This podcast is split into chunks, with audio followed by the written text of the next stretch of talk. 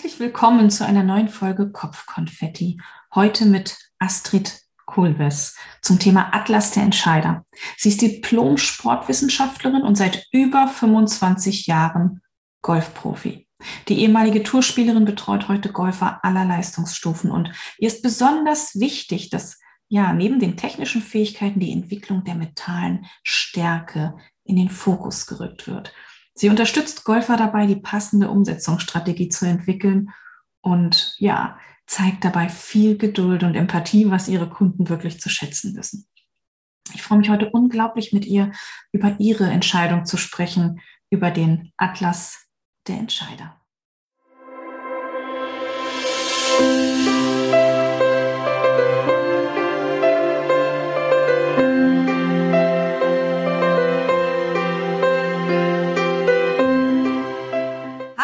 Liebe Astrid, ich freue mich total, dass du bei mir im Podcast heute bist und wir über den Atlas der Entscheider sprechen. Hallöchen. Hallo, liebe Sandra. Herzlichen Dank für die Einladung. Ich freue mich auch schon sehr. Hm, von Herzen gern. Und bevor wir dazu kommen, zum Atlas der Entscheider und zu Entscheidungen und überhaupt, äh, würde ich mich total freuen, wenn du dich noch einmal ja so von deiner Seite aus vorstellst und auch nochmal sagst, was ist dir so wichtig, was du ja gerne ins Leben hinein transportieren möchtest, sozusagen. Also wofür stehst du? Wer bist du? Ja, sehr gerne. Also ich bin äh, gelernte Golflehrerin ähm, ein bisschen ein exotischerer Beruf und den habe ich auch sehr traditionell ausgeübt für viele Jahre. Und Golf ist wirklich ein Sport, der sehr hohe Anteile auch im mentalen Bereich hat. Und so habe ich mich nach und nach immer mehr auch verstärkt um diesen Anteil gekümmert. Ich war da mal in einem Art Franchise-System und darüber hinaus habe ich mich dann mutig vor zwei Jahren in diese Richtung in Anführungsstrichen selbstständig innerhalb der Selbstständigkeit gemacht. Das heißt, ich biete heute Seminare an. Das nennt sich Mut-Seminare und das Mut steht für Mental und Technik. Also ich möchte in diesen Seminaren so eine Balance herstellen für diese reine Technikvermittlung mit der Konstellation eben auch schon ins mentale Training. Also viel klassischer Golfunterricht ist also wirklich reine Wissensvermittlung, tu dies, tu das, mhm. so rein technisch orientiert. Aber das nützt alles nichts, wenn die mentale Seite nicht stimmt und genauso umgekehrt. Jetzt nur mit, wir machen ein bisschen, ich übertreibe mal mit um, kriege ich jetzt auch ein technisches Problem äh, auch nicht äh, vom Tisch und dann wird trotzdem kein Erfolg da sein. Also es braucht die Balance und ich habe mich jetzt in beiden Seiten so schön entwickelt, dass ich die beide bespielen kann und das macht wahnsinnig viel Spaß. Das hört sich auf jeden Fall total logisch nachvollziehbar an. Und ja. das finde ich eine schöne Kombination. Wie kam es, dass du den Entschluss gefasst hast, also eine Entscheidung getroffen hast, wenn ich fragen darf, das in Kombination anzubieten? Ähm, ich habe schon immer, ich habe Sport studiert, muss man dazu sagen. Ich habe eine sehr breite Vita so vom Sport, den ich selber betrieben habe, so dass ich schon immer Referenzen aus anderen Sportarten äh, dazu genommen habe. Und ich unterrichte auch ein bisschen anders als vielleicht viele Kollegen. Ich arbeite viel zum Beispiel mit Bildern. Mhm. Und diese ähm, Referenzen aus anderen Sportarten, Bilder oder so ähm, mentale Unterstützungsaufgaben, das habe ich schon immer gemacht. Und ich habe jemanden gefunden, der das auch angeboten hat. Und dort habe ich mich ausbilden lassen, habe dann sozusagen im Franchise für die diese Seminare durchgeführt. Ja. Das war auch alles toll. Und dann habe ich gemerkt, ich mache es doch noch ein bisschen anders oder möchte es noch ein bisschen anders machen. Dann habe ich gesagt, okay, jetzt biete ich das eigenständig an und mache das dann wirklich so, wie ich das gerne haben möchte. Das ist klasse. Und ja, das ist sehr spannend. Ja, finde ich auf jeden Fall gut. Ja. Äh, finde ich, macht auch total Sinn. Also ja, für mich macht das Ja, absolut. Sinn. Und ich wundere mich immer wieder, ja. äh, dass das äh, so wenig genutzt wird. Ja. Viele sagen, hey, dann komme ich auch mal. Aber manche haben immer noch so ein bisschen eine Hemmschwelle, so nach dem Motto, es ist alles vom Kopf, was ja nicht stimmt. Sonst würde ich ja nicht die Dualität anbieten. Ähm, viele sind total in dieser technischen Richtung und andere meinen, ist es nur der Kopf und dann trauen sie sich vielleicht auch nicht zu kommen, so nach dem Motto, mit mir ist alles in Ordnung, ne? als wäre das irgendwie so ein, ein Makel. Ja. Und die, die Kombination, dass beide Bereiche, wie auch im Leben tatsächlich, beide gut sein müssen, damit das Gesamte gut ist, das äh, ist auch noch ein bisschen Überzeugungsarbeit, zumindest im Golf. Und äh, aber total logisch, wie du es schon sagst, ja. und auch sehr spannend. Das finde ich total klasse. Ja, da hast du noch ein bisschen Pionierarbeit vor dir sozusagen. Ja, ich muss die Flagge hochhalten, das stimmt. Sehr gut. Wie kam es denn jetzt vom Golf äh, zum Atlas der Entscheider? Das musst du mir erzählen. Das klingt, das ist bestimmt eine spannende Geschichte, weil das ist ja ist jetzt erstmal grundsätzlich nicht nah, wenn man das im ersten Schritt denkt, von außen betrachtet. Das ist so, ähm, ich kenne Dr. Johanna Dahm, eine unserer zwei Herausgeber, die Initiatorin, wenn man so will. Kennen ist jetzt das falsche Wort. Wir haben uns vor sechs, acht Jahren auf einem Seminar gesehen. Und wir hatten dann eine Verbindung über Instagram, Facebook.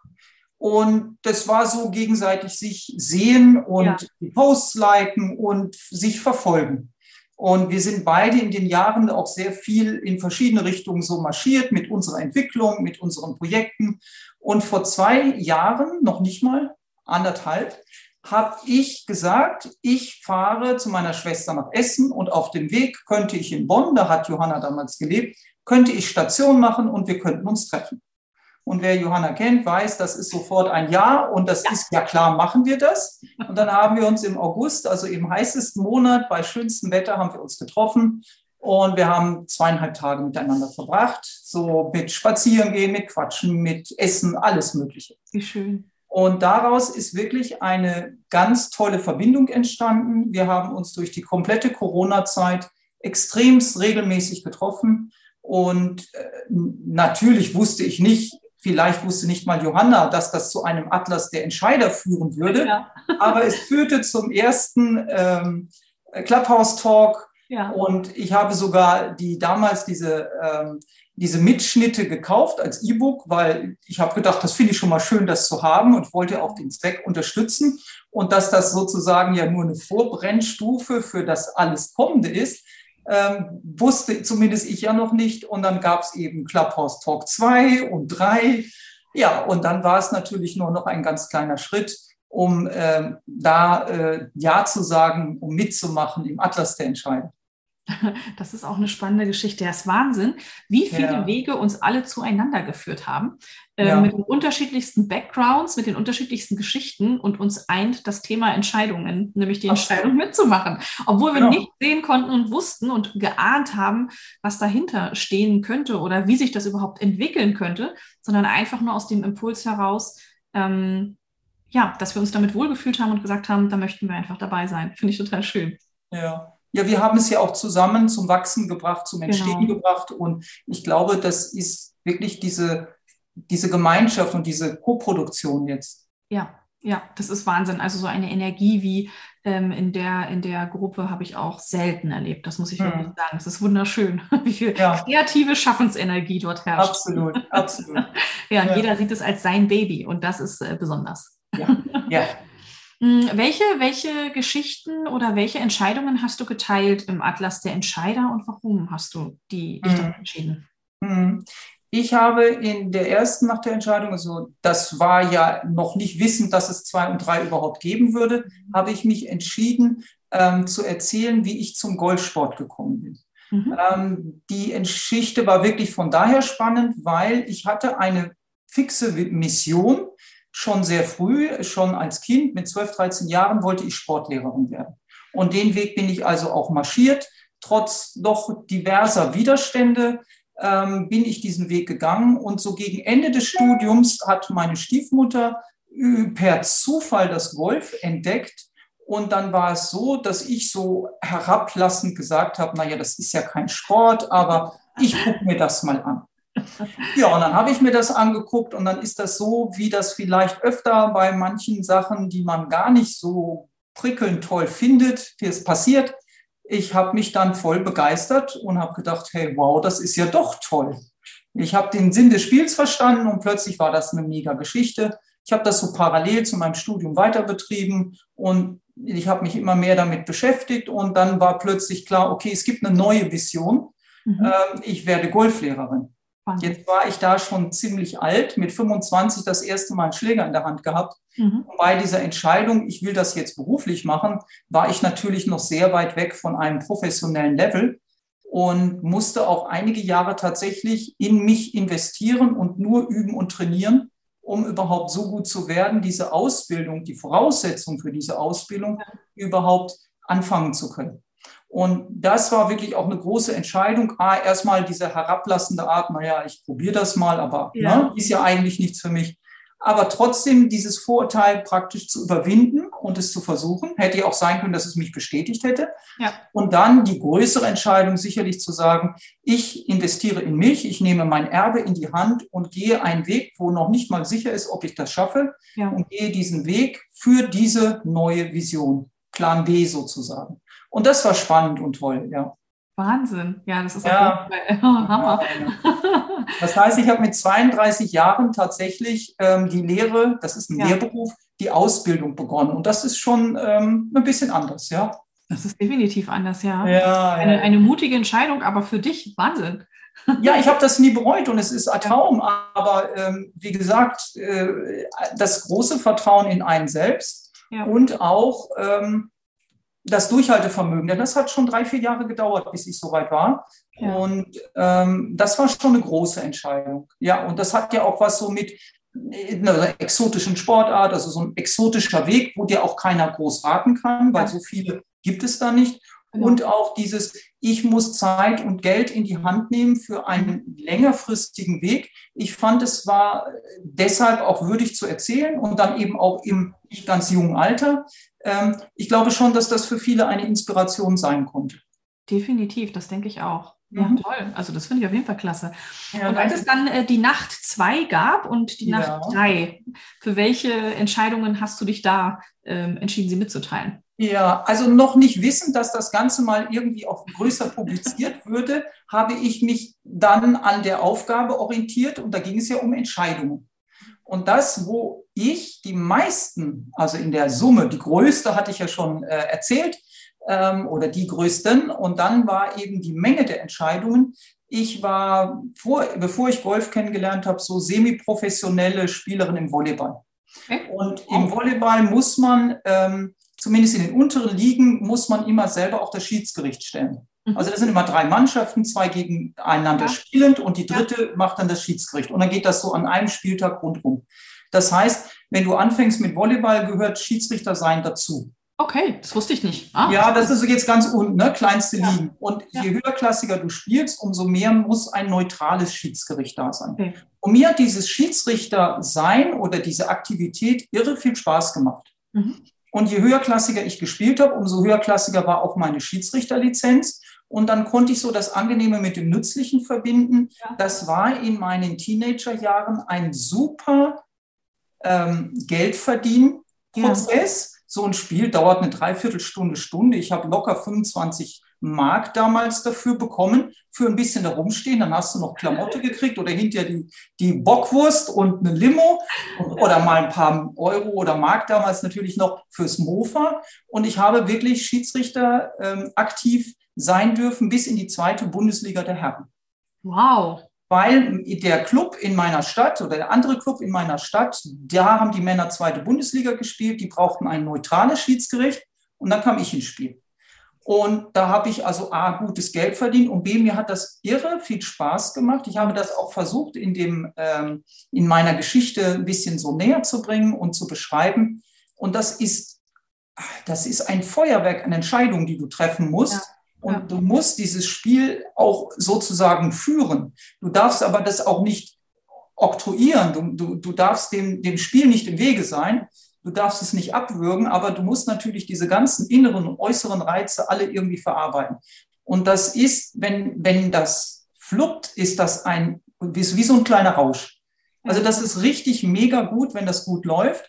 Ähm, das hat jetzt mit anderen, ob die das gut finden oder so, eigentlich nichts zu tun. Ja. Weil wenn du gegen die pfeifst, finden die das immer doof. Das ist ja ganz Genau. Blöd. Irgendwer findet ja? das dann immer blöd. Irgendwer findet es immer Und wenn du nichts entscheidest, und da sind wir jetzt wieder beim ja. Thema, sagen wir mal, als zweiter Schiedsrichter achtest du zum Beispiel auf das Netz. Und wenn jetzt irgendeiner von den vielen Spielern da vorne in das Netz rumpelt und das Ding wackelt wie verrückt, wenn du dann nicht pfeifst, dann bist du auch nicht gut. Ja also eine Nichtentscheidung ist keine Option. Wenn du für irgendeinen entscheidest, ist der eine wieder sauer und umgekehrt wäre es genauso.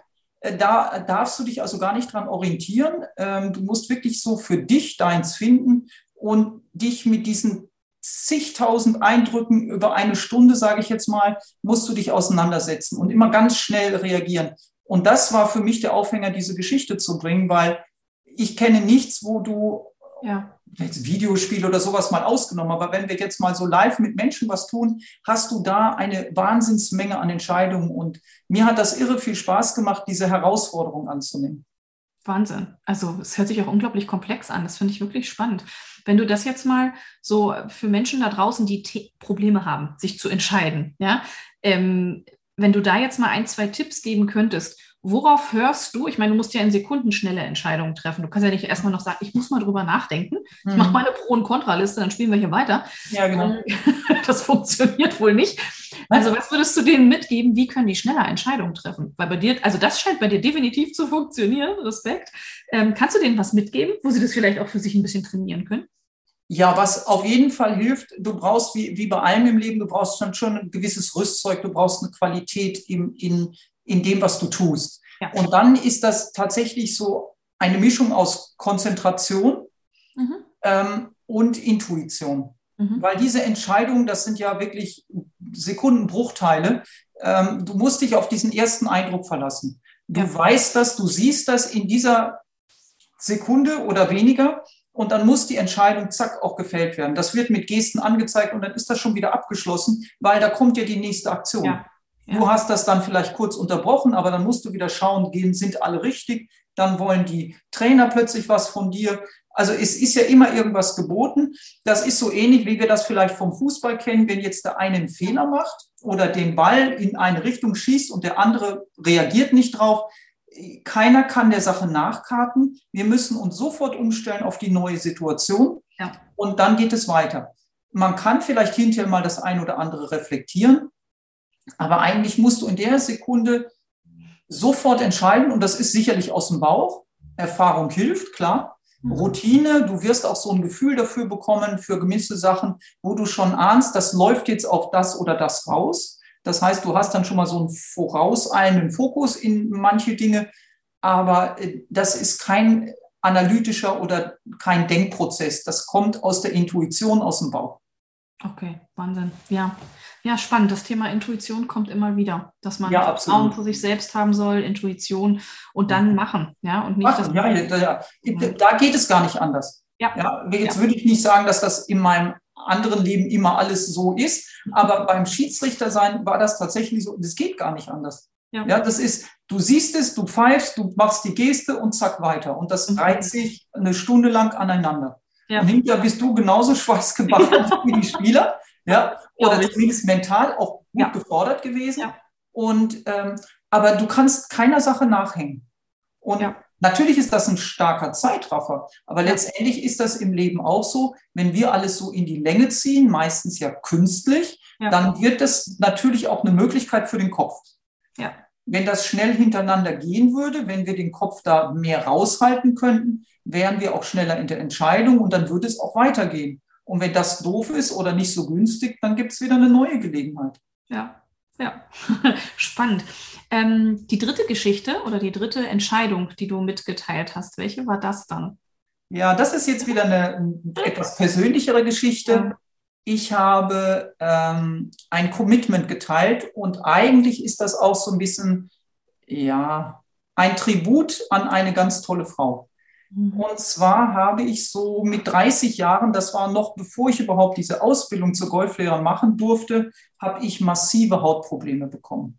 Da könnte man jetzt sagen, das war der Druck, den ich mir gemacht habe oder was auch immer. Auf jeden Fall war das so krass, dass ich richtig blutig offene Hände hatte. Ich hatte Probleme, überhaupt Golf spielen zu können. Mhm. An anderen Stellen sah es einfach nur nicht schön aus, aber betroffen hat mich das am meisten tatsächlich, weil Hände und Golfspielen, das muss einfach zusammenpassen. Ja. Und ich habe so den ganz klassischen Weg gewählt, die komplette Schulmedizin durch, ja. Uniklinik und äh, sämtliche Tests und alles, was man sich denken kann. Und nichts hat wirklich angeschlagen. Die einzige Empfehlung war immer irgendwelche Cortisonprodukte und das wollte ich nicht. Ne, das war irgendwie keine Lösung. Und dann bin ich zur klassischen Homöopathie gegangen. Das war sozusagen mein Plan B. Ja. Das war hier in Deutschland angeblich eine ganz tolle. Ich dahin, zweimal mit dem Zug ewig gefahren zweimal, dann musste immer ein paar Wochen warten auf eine Wirkung und nichts ist passiert. Oh Mann. So, zweimal. Und äh, das war jetzt für mich schon also auch so eine, ja, eine stressige Leidensphase, weil ich habe auch nicht gesehen, dass sich das irgendwie ändert. Ja, ja. Jetzt ist meine Schwester auch Homöopathin und die hat, und das war mein erster Satz auch in dieser Rede, die hat gesagt, dann musst du zu Ananda Saren nach, nach Kalifornien. Was? ja, genau. Und ich habe gesagt, okay, weil wenn meine Schwester was sagt, dann ist das so. Okay. Also Ananda Saren war zu der Zeit die absolute Koryphäe in der klassischen Homöopathie. Mhm. In Santa Barbara, Kalifornien, ansässig. So ein Erstaufnahmegespräch dauert circa eine Stunde. Ja. Aber Mitte der 90er Jahre, 1994, 95, war nichts mit Zoom. Ja. Hast du dein Popo in den Flieger geschwungen und Wahnsinn. bist bald mal zehn Stunden darüber geflogen. ja. Das ist ja der Hammer für einen Einstündigen. Ja, kann man machen. Ja, kann man mal machen. Ne? Also wie gesagt, das ist das Vertrauen, das ist auch ja. der Leidensdruck gewesen, das ist aber auch, und das kann ich vielleicht relativ gut, ich kann umsetzen. Ja. ja, da ist was und jetzt haben wir viele Sachen probiert und da war ich auch wirklich sehr beharrlich und habe für mich das Gefühl gehabt, das habe ich jetzt alles ausgereizt, da war nichts zu holen, aber es muss ja eine Lösung geben und dann mache ich halt das. Und es war, ich meine, das kannte ich da in der Geschichte, habe ich das so ansatzweise erzählt ich wusste ja, wie diese Gespräche ablaufen. Ich hatte das ja schon zweimal in Deutschland. Ich habe diese Frau kennengelernt. Ich habe nach zehn Minuten, das waren ansatzweise die gleichen Fragen, ich habe nach zehn Minuten gewusst, sie kennt mein Mittel. Mhm. Ich wusste, alles ist gut, entspann dich, sie oh, weiß Bescheid, es läuft. Wow. Ja. Und dann hat sie gemerkt, dass ich es gemerkt habe, dann hat sie mich auch darauf angesprochen, sagt, ja, ja, alles gut.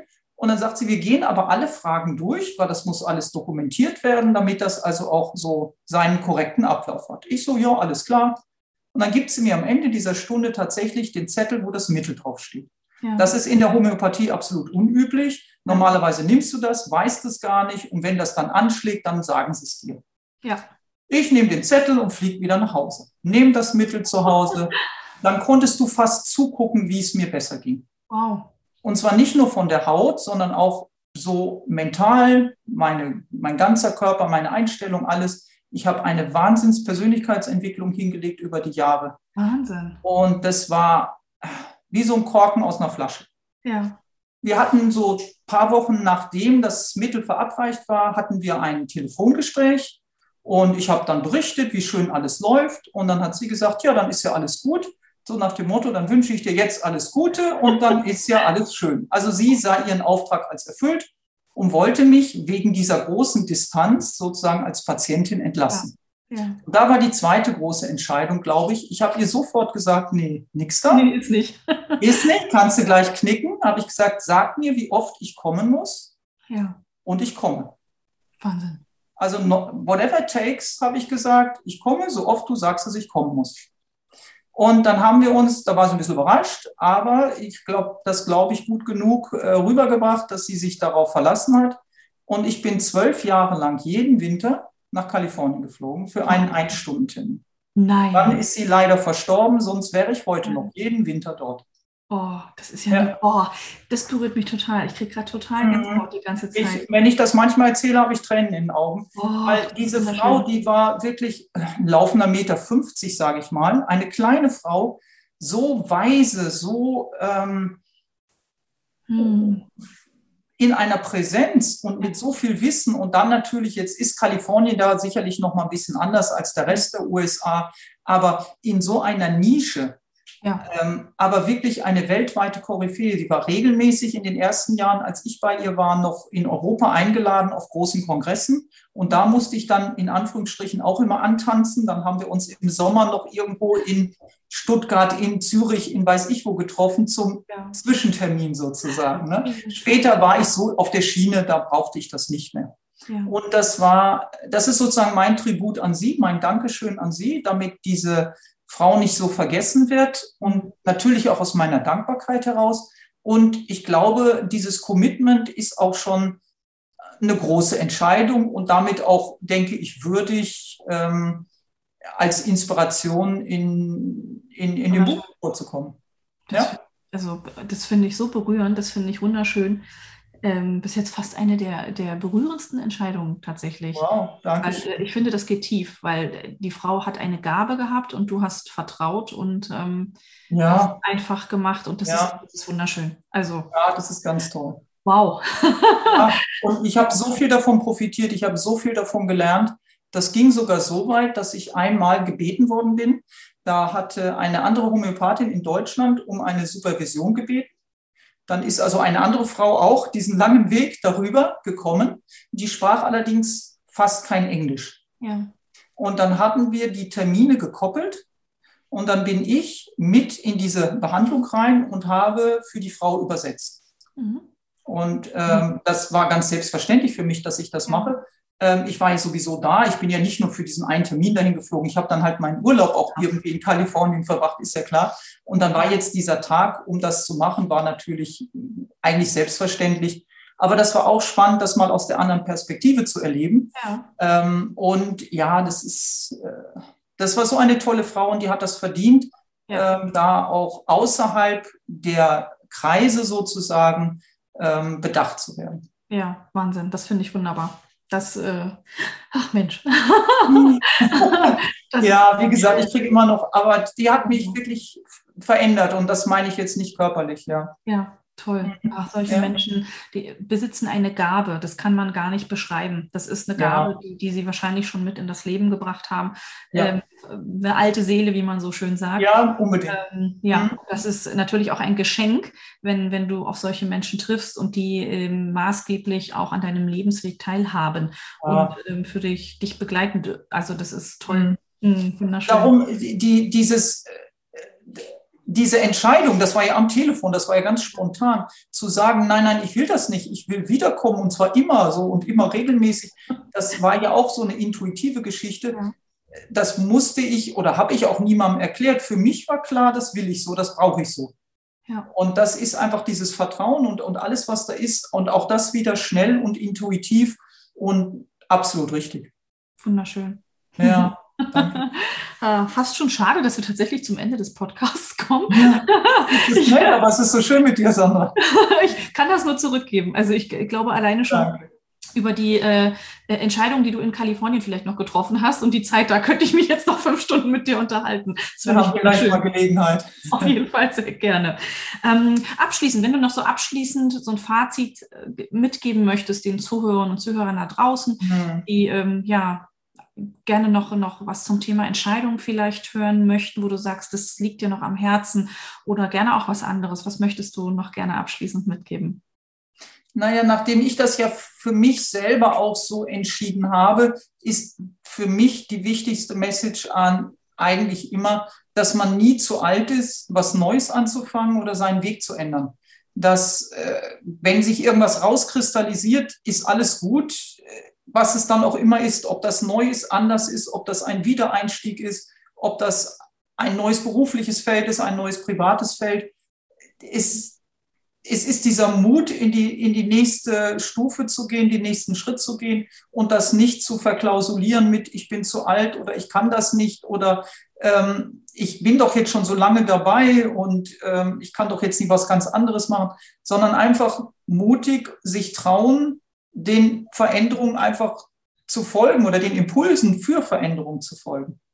Das finde ich, das ist das perfekte Schlusswort. Folge den Impulsen für Veränderung. Dankeschön, liebe Sandra. So ich danke dir. Ich danke dir. Ich danke dir unglaublich für dieses Interview. Ich bin so froh, dass wir noch einen Termin gefunden haben und du zu mir ins Interview gekommen bist. Herzlichen das, Dank. Äh, Gott, das wäre tragisch gewesen, wenn wir das nicht nein, können. Alles gut. Schön, dass ich die Gelegenheit habe. Dankeschön. Gerne. Ich bedanke mich für dieses schöne Interview. Ich hoffe, euch da draußen hat es auch gefallen. Ja, lasst gerne Kommentare da oder Bewertungen. Und wenn ihr wissen möchtet, wo ihr Astrid findet, dann schaut einfach in den Show Notes. Da sind alle Links zu finden. Ansonsten auch direkt ja, unter dem Podcast und direkt bei Facebook und bei LinkedIn sowieso. Ich äh, da bedanke mich. Ich äh, freue mich, äh, dass wir uns kennenlernen durften. und ähm, ja, euch anderen wünsche ich eine wunderschöne Woche, völlig egal, wann und wo ihr gerade seid und äh, zuhört. Und wünsche euch von Herzen nur das Beste und die besten Entscheidungen. Bis bald. Tschüss.